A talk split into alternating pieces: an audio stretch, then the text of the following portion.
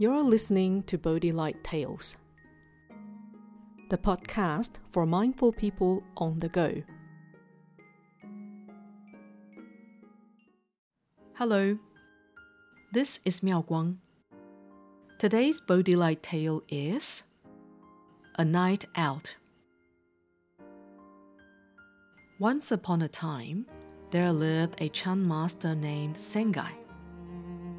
He was a Japanese monk from the Rinzai school.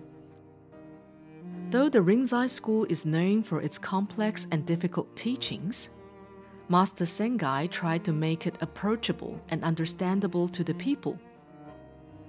As a result, he was known for his controversial teachings and writings.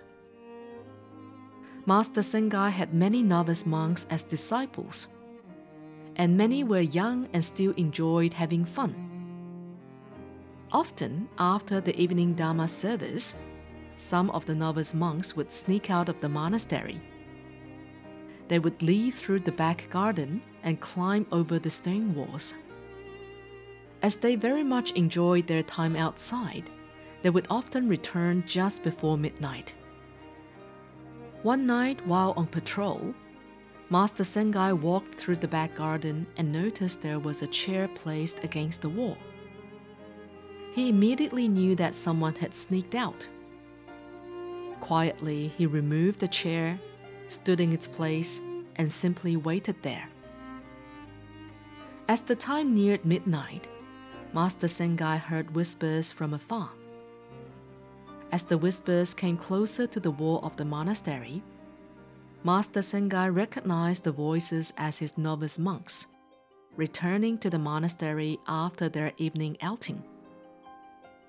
The first novice monk climbed carefully up the wall. Familiar with his nightly routine, he knew exactly where to lower himself and was expecting to place his feet on the chair he had left there earlier that night.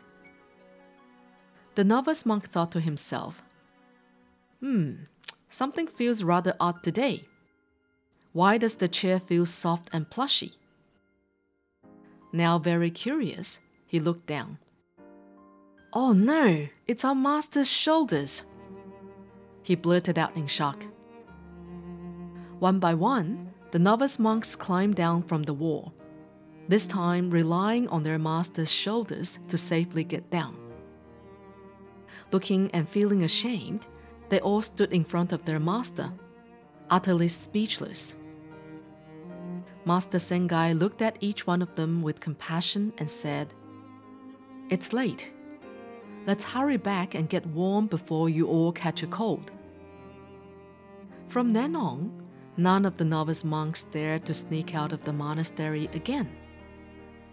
Aside from telling the novice monks to hurry back in, Master Sengai never spoke to them of the incident again, nor did he scold the novice monks for their mischief.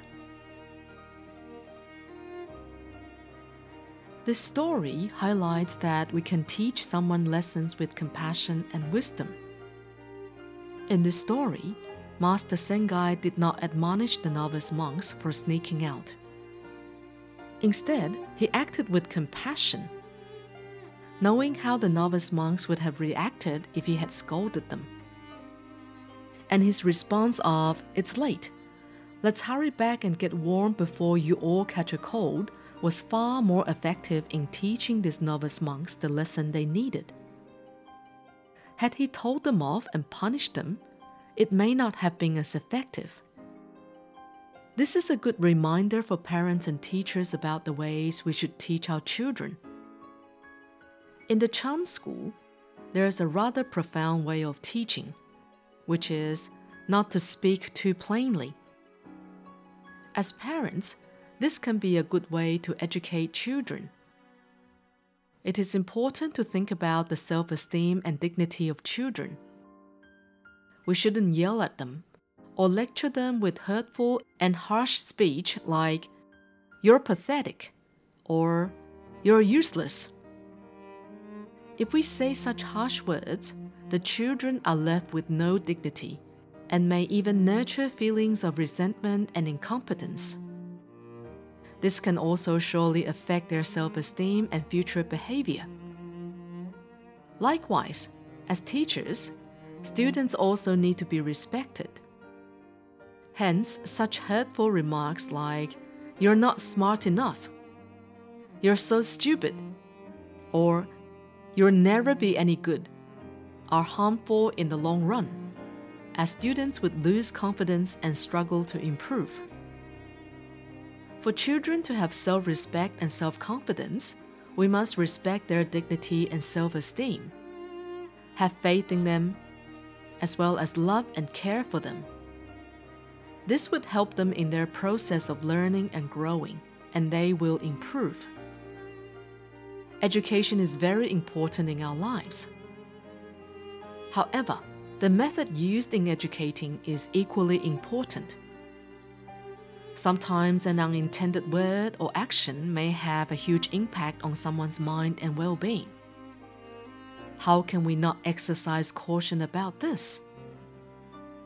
In reality, there are always deep down reasons behind the behavior of our children.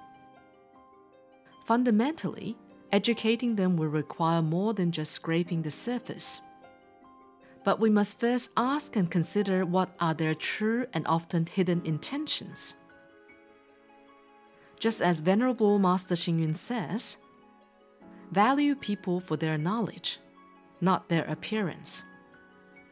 Value people for their will and aspirations, not their knowledge.